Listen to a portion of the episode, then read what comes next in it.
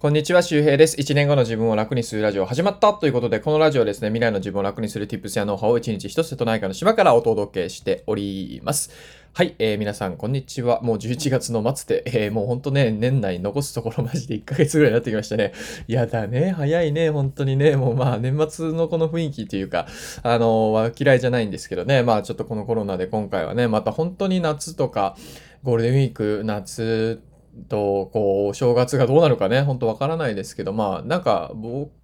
秋はありましたよね。なんか、秋は若干 GoTo トラベルでね、盛り上がった感じかなっていうのはありますけど、まあ、これはこれでね、まあ、いろんなね、まあ、被害を受けてる人も実際いるし、ね、影響を受けてない人は、まあ、もうほぼほぼいないんですけど、まあ、2020年はそういう年だったんだというね。まあ2021年どうなるかわからないですけどね。まあうんうん。まあなんかそう、その中で何か一つね、自分の発見があったりとかね、また、あ、意外と家って楽しいなとかね。うん。こう友達と普通に飲めるということがすごく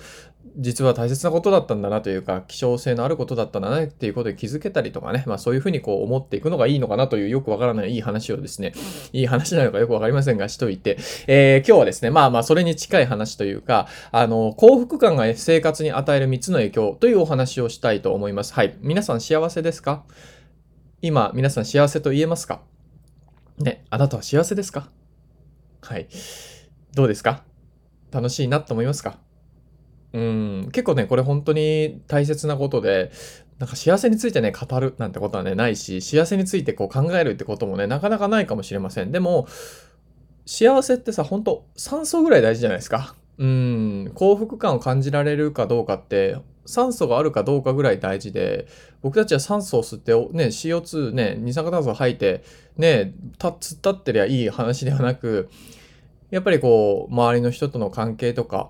ね、自分自身のその未来が楽しみだとか、今日起きるのがね、あのー起きてから本当に最高に幸せだとか、そういうことってすごく大切なんですよ。で、あなたが幸せになると、周りが実は助かったりもするんですね。はい。今日はそんな話をします。で、生活じゃなかった、幸福感が生活に与える3つの影響、えーなんですけども、実はですね、幸せな人というのは、まあ、幸福感が高い人ですよね。生産性が31%上がります。これ1つ目。えー、2つ目、売上も37%上がります。で、3つ目、創造性が3倍高くなります。はい。なので今日のお話は何かというともう結論なんですが、幸せになるとですね、生産性31%、売上37%、創造性3倍高くなるということです。はい。これすごくないですか？あの、皆さんだから幸せであるということはめちゃくちゃ大事なことなんですよ。同じことをやっていても生産性がね、えー、30%上がり、売上が37%上がり、創造性が3倍になります。まあこれもっと幸せになりそうですね。もっと幸せというか幸福感を感じそうですよね。そう。あの、すごくね、あの、なんか幸せであるということは、実は僕たちに大きな影響を与えてくれていて、で、まあ、いろんな調査があるんですが、このお金とかね、えーお金と幸福感の関係って、まあまあ、いろいろあるんですがね、えっ、と、年収で、まあ、7万5千ドル、まあ、約ざっくり800万円ぐらいですかね、を、えー超えるあたりまでは、だいたいお金で人は幸せが上がります。だから幸福感がお金で上がるという。まあ、幸福感と、えーお金の相関関係がそこにあるということですね。ただ、この年収800万ぐらいを超えるとですね、あんまり変わらなくなるっていうことも分かっています。だから、よくお金がね、幸せにしてくれるのかとかって言いますけども、うん、あのイエスだしバットなんですよね。イエスだしバット。違う。イエスバットノーなんですよね。イエスだしバットってね。まあそうそうそう。だから、あのこういう、あの、なんだろうな、まあイースタリンの逆説というね、年収800万円ぐらいを超えると、まあ幸せとこうお金っていうのはね、年収っていうのは相関関係がなくなるということなんですが、まあそういうデータもあるんですけども、まあ、あの、なんて言うんですかね。まあ、今日のこのまあ3つのデータですよね。幸せな人は生産性31%、売上37%、それで3倍高くなるということが分かっているということなので、あの、まあ、その年収と、ま、幸福感の関係もあるけども、実は僕たちのその幸せを感じているということは、生活に割と、えーかなり影響を与えているということですね。で、あのここからですね、また、その、じゃあ、その自分が幸せであるということが、どれぐらい周りの人に影響を与えるかっていうデータもあってですですね、これはですね、3時の隔たりを超えるっていうふうに言われてます。何が超えんねんって話なんですけど、あなたが幸せであるということはですね、友達の友達の友達にまで影響を与えるということも分かっているということですね。すごくないですか？これ。あの、3時の隔たり、友達の友達の友達。うん。だから、そうだな、僕はだから、池早さんの、が友達だったでしょ？友達の、池早さんの友達の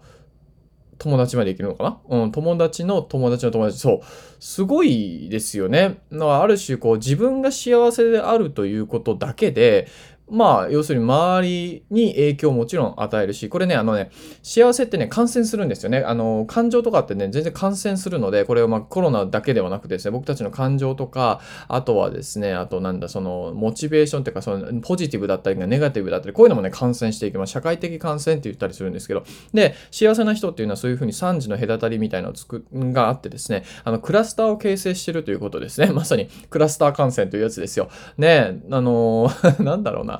なんかね、クラスターってすごい悪いイメージがありますけど、そう、幸せのクラスターを形成するということですね。僕たちが本当に幸せを感じる、ね、幸福になっていくというのは、まあ、ある種、まあ、義務、義務ではないけども、まあ、それだけでも自分に対してすごく影響を与える、生産性が上がったり、売上が上がったり、創造性が上がったりするんですが、それプラス、周りの人にも影響を与えるわけですよ。だから、あの、僕もね、よく思ってたんですけど、なんか自分がこう、こうしたいとかっていう選択を優先できないみたいな。うん。自分幸せになるような選択をしていいのかみたいなのは結構あったんですよね。僕めちゃくちゃありました。で、今はですね、うん、あのー、もちろん人に気を使うことはあります。あるけど、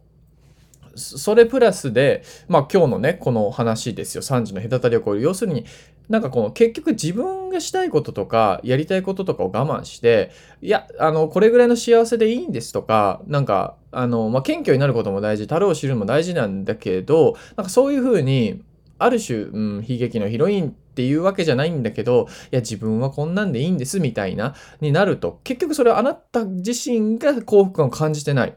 ことになるので、そうなると3時の隔たりで、あなたの周りの人にも影響を与えるということですね。だから皆さん自身、ね、あなた自身が幸せになるということが実はめちゃくちゃ大事なことなんですよ。だって生産性が上がるだけでもさ、周りの影響変わるじゃん。で、売り上げが上がれば、ね、みんな、周りにお金を使えたりとか、なんか、いろいろなことができますよね。で、創造性が3倍になるということは仕事場で、例えばこう、いろんなアイデアが出て、周りを助けたりとか、するわけですよ。そういうふうに考えていくとですね、結局幸せになった方がいいということです。もうこれ本当当たり前なことなんですけど。そう。で、まあ、その、なんですかね、こう、じゃあ、どういうふうにこう幸せになっていくのかっていうことも、えー、すごく大事なんですけど、あの、さっき言ったそのイースタリーの逆説ですね、お金と、えー、なんだ、幸せの相関関係は、まあそういうふうになってます。年収、年収800万ぐらい。だから、まず一つはやっぱりこう、あの、年収がこうね、低くて、ちょっと足りないなっていうか、生活費がカツカツだっていう人は、それやっぱ年収を上げる、えー、意識を持った方がいいというか、年収を上げる行動を取った方がいいですよね。当たり前ですけど、その800万円ぐらいまでは上げた方がいいということです。どういうふうに上がるかっていうのを考えながらやっていく。まあ、副業をやっていくってこともそうでしょう。で、もう一つはやっぱり時間です。時間。で、これはですね、なんか、あの、どっか大学 が研究したんですけど、どっか大学ね。もうどっか大学がやったんで。ちょっと忘れちゃいましたけども、あの幸福度がお金に紐づくのか、時間に紐づくのかっていうね、えー、ことを調べたんですけど、あのあの、あなたは、えー、まあ、幸せですか？まあ、幸福度をまず聞いて、で、お金と時間、どっちが大切ですかって聞いたんですね。で、あの、なんか7割ぐらいの人がお金というふうに答えたらしいです。で、残り3割ぐらいが、えー、時間というふうに答えたらしいんですが、結局じゃあどっちの幸福度が高かったのかというと、時間を大切にしてる人の方が幸福度が高かったということなので、皆さんの中で、お金お金お金だけになってしまってる。まあ、そういう場合もあると思うんですけど、それプラスで、やっぱ時間という軸も絶対見た方がいいんですよね。その、あの、何ですかね、その、まあ年収はたくさんあるけど、楽しく働けてないとか、お金には困ってないけど、やりたくない仕事だとか、会いたくない人がたくさんいるとか、で、そういう人に時間を使ってしまう、時間を奪われてしまうという、この感覚。これはやっぱりその、幸せやっぱなりにくいですよね。僕も本当にこう、サラリーマン辞めてから、あ、なんか、こう、基礎的なレベルの幸福度が高まったなって思うのは、本当そういうこう、やりたくないとか、したくないことに時間を使わなくなったことだなっていうふうに思うわけですよ。はい。えー、というわけなんで、えー、まあ、あの、なんていうんですかね、今日は幸福感が生活に与える3つの影響ということで、幸せな人は生産性が31%上がり、えー、売上37%上がり、創造性が3倍になるという、えー、3時の隔たりもあったりとかっていうことなので、えー、ぜひですね、皆さん、皆さん、あなた、あなた自身が幸せになることっていうのはぜひ意識してみてください。意識してくださいですね。してみてください。うん、どっちでもいいか はい。えー、ということで、ここからはですね、今日の合わせて聞きたいをね、紹介したいと思います。で、まあ、さっきね、あの、まあ、お金と時間についてお話をしたんですけども、お金ってこう資産、大事なものっていうね、意識が多分あると思うんですよ。僕もあります、もちろん。ただ、えー、本当にそうなのかということですね。本当にそうなのか。で、じゃあお金を生み出してくれてるものって何なのかっていうふうに考えるんですよ。で、ほとんどの人はやっぱり時間、自分の時間とか自分がやったこと、出来事の積み重ねがお金に変わってきてます。それが経験に変わったりとか、スキルに変わったり、信用に変わったり、信頼に変わったりするわけですよね。で、じゃあその時間が要するにお金を生み出してくれてるということは、やっぱ時間の方がすごく、えー、優先順位を高くした方がいいわけですよね。重要度が高いということですね。その時間の中でも、えー、〇〇時間というものが実はお金から以上にめちゃくちゃ時間があり、えー、僕らは、え、それを、えー、ある銀行というか大事な金庫に入れてるんだけども、ハッキングされていてですね、めちゃくちゃ垂れ流しになってます。要するに皆さん大事なビットコインが 例えばね、まあ、ビットコインじゃなくてもいいんだけど、3000万円確か、確かっていうかあったとしましょう。で、えー、あるんだけど、実はそれが誰かによってハッキングされていて、毎日、100万円ずつ流れてるとしたらすごい嫌じゃないですか？うん。で、これが、えー、自分たちの時間であり、えー、その時間の中でも特に集中時間です。そう、僕たちはスマホを見たりとかいろんな通知が来たりとかして、こういう集中時間をとにかく奪われてるわけです。で、僕たちの本当に人生の中での資産はこういう集中時間で、集中時間がまさに生産性が高く何かを作ってくれたり、皆さんこう YouTube ね、見ながらダラダラしてさ、仕事できないでしょ？当たり前だけどパソコンに向かったりデスクに向かったり仕事してる、その集中時間が皆さんのお金に変わったりとか価値に変わってるわけですよね。経験に変わってたりとか人生に変わるわけですよ。そう。まあ YouTube で見ながらね、布団の上でダラダラするのもいいいい人生だけど、それ思い出すかってことなんですね。死ぬ前に、ああ、ベッドの上で YouTube 見れてよかったな、みたいな。まあ思う人もいるかもしんないけど、まあでもほとんどはなんかこうね、大好きな人とどっか出かけたとかね、楽しかったとか仕事でこんなね、功績が残せれたとかね、うん、あそこで講演会したのがすごく思い出に残ってるとか、そういうのがやっぱ残ってくるとか、ね、残るわけですよし、人生ね、こうな、死ぬなっていう時にね。で、で、そうなった時にさ、で、そういうこう、思い出すようなことっていうのはやっぱりこう、僕たちの集中時間ですよね。当たり前ですけど、こう何かを頑張ってる時に、えー、できるわけですから、その集中時間を意識していきましょうという放送を合わせて聞きたいに入れてます。ので、えー、ぜひよかったら、えー、聞いてみてください。お金よりも、えー、絶対的に価値の高い〇〇時間というね、えー、放送となっております。はい。という、なんか今日はね、ちょっとね、なんかね、ちょっと話し方をね、変えてみたいなと思ったんですよ。もしかギクシャクしてる感を皆さん感じてるかもしれないけど、あのね、このね、なんか、口のリップ音とかっていう、その口の中の音とか、まあ、唾を飲み込む音とかは、まあ僕自分で聞いててちょっとするなって思ったんですね。で、それをなるべくしないように、えー、意識して今話してるんですよ。で、これ本当はヘッドホンとかつけて自分の声を聞けばいいんですけど、あの、まあ、ずっとつけてるのもしんどいので、まあ、なんとなくこんな感じで話してみたらいいんじゃないかなと思うんですけど、やっぱね、口の動きをね、リセットしたい。リセットするときになんかこうね、なんかこう、こういう、今こういう音？まあ聞こえてないかもしれないけど、そういう音がするので、いやなんかこう、うん、なんかこう、プロのね、あの、ラジオを聞いててね、なんか、綺麗な音してるな。まあそれはもちろんこう、マイクの種類とか、あとはまあノイズ取ってるとか、まああとなんかそのカバーをしてるとか、そういうのがあると思うんですけど、うん、なんかね、こう、うん、そういうのがしてみたいなっていうか、綺麗にこう話すっていう特訓もね、ちょっとしてみようかなと思って、そっちに意識がいてですね、なんかね、話がね、ちょっとなんか出てこないというか、そういう感じです。まあこれも特訓なんでしょうね。うん、だから話し方のこう、えー、アップデートもね、しながら、えー、コツコツやっていきたいなという感じでございますわ、本当にね。うん。でもこう、なんかやっぱやりたいこととかをできてるってのはやっぱ幸せですよね。あー、だから本当になんだろうなうーん、何を悩んでたんだろうっていうのはやっぱり思いますよね。皆さんもそうじゃないですか。なんか悩みってこう、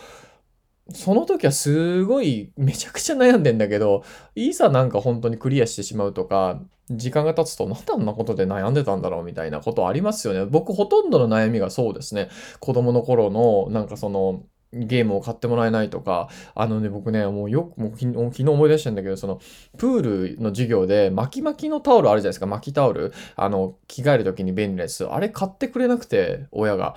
で、なんか僕は、なんかね、あ、結局ね、巻きタオル作ってほしいって言ったら、ばあちゃんが作ってくれたのかなめっちゃダサいタオルで作ってくれたんですよ。で、ドラゴンボールの柄とかさ、ワンピースの柄とかでみんな作ってるじゃんなんで自分だけのこのダサいさ、バスタオルの柄で巻きタオルで、しかもこのゴムに緩いし、なんかばあちゃんのお手製なんやねんとか思いいながら、すごいなんか嫌だな、巻きタオルですごい悩んでたなと思うんですけど、ほんとバカらしいですよね、今考えると。なんでそんなことで悩むねんとか思いながら、まあでも本気であの時は悩んでたなと思いながら。ね、うん、だからそういうふうに、あの、なんだろうな、結局、あの、今皆さんが悩んでることとか、それで不幸を感じてることがもしかしたらあるかもしれないけど、そういうのも、なんだかんだ、あの、アップデートされるというか、うん、で、悩めてるということはある種、その、横には幸せがついてきてるんじゃないかなっていうふうに思いますね。悩めるってことってね、結構幸せなんですよね。だってさ、例えば、空からミサイルが飛んでくるような地域に住んでる子供もいるわけでしょ？僕もあのバングラディッシュのスラム街に行きましたけど、今年の2月。めちゃくちゃでもね、僕は逆の立場だったらすごい不幸な顔をして、そこで暮らしてそうでした。僕はね、僕がもしそっちの立場だなら。でもね、スラムの子供たちとかそこに住んでる人ってめちゃくちゃ楽しそうに僕らを歓迎してくれるわけですよ。まあもちろん全員が全員じゃないとは思うんですけど、そこにあの食料をね、送ってるプログラムがあって、それでこう、一緒に行ったんですけど、なんかめちゃくちゃ楽しそうに迎えてくれて、ああ、と思ったわけですよね。この人たちは何だろう。僕は結構いろんな、その時ね、あの、なんか悩んでたことが結構あって、うん。で、でも、なんかもうこう、なんだろうな、悩めるってまあ本当にあるし、こう幸せというか、うーん、ね、そう本当にミサイルがさ、上から飛んでくるようなね、落ちてくるようなところは、就活どうしようとかさ、思わないわけですよ。だから、就活がわかんないとか、内定取れないとか、なんか仕事が楽しくないとか、そういうふうに思えるのはある種幸せがそこにある、あって、そこにまずは気づくことですよね。あ、悩めるということは選択肢があるということだ。自分は自由に選べる前提があるんだ。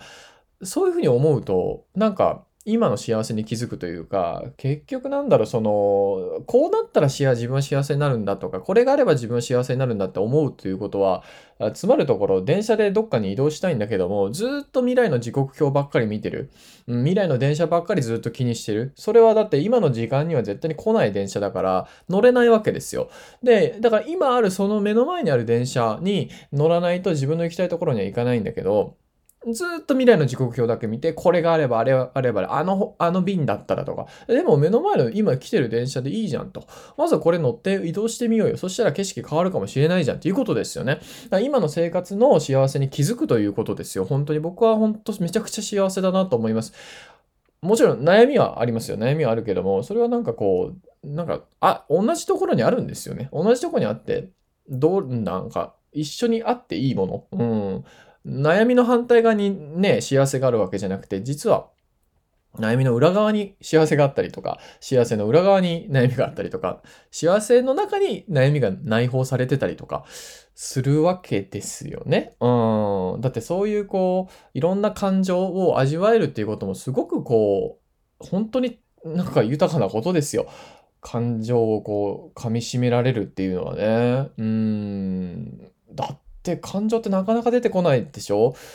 ね、誰かを好きになるっていう、あの、キュッとなるというかさ、ね、あの感情とかもものすごくこう、宝物ですよね。うん。何を言うとんねん。何を言うとんねん。はい。なんかこう、ポエムチックな感じになりましたけどね、後半。まあでも本当に、まあ幸せについてしっかり考えるというか、時間をとってね、考えてみるとか、カフェでね、あの皆さん本当に自分のご褒美でっていうわけじゃないけど、コーヒー一杯頼んでさ、ちょっといいコーヒーでもいいかもしれないね。スタバでとかでさ。で、500円とかで払って買って、で、ゆっくりその日はさ、なんかこう考えてみるとか、ね、ちょっと物思いにふけてみるとかさ、そういうのもすごく大事ですよね。僕はよくコーヒー片手に海辺に行って考えますね。で、やってるとなんか、うん、なんかすごい応援されてるなっていう感覚を受けます。それなんかスピリチュアル系なんだけど、なんですかね、この自然とか、目の前の自然とかはすごい常にそこにあって、フラットでいてくれて自分に対して。うーん。すごいなんだろうね。あの、応援されてるような気がしますね。だからこう元気をもらえるというか、だから多分自然のある場所とかが好きなのかなと思うんですよね。はい。何の話かね あんまりね。まあでもこういうよくわからない話もまあ今日金曜だし、えー、しておいて、あ、昨日ポッドキャストとかでちょっと配信がなかったんですけど、ボイシーの方ではね、コラボ配信をしてますので、えー、昨日の回まだ聞いてない人はポッドキャストから、えー、ボイシーとかも聞いてみてください。えー、まあそんな感じで皆さんもね、体調とか気をつけて、ね、自分の幸せにも、えー、気づいてあげて、えー、それをね、育てていきましょうということで、また次回お会いしましょう。バイバーイ。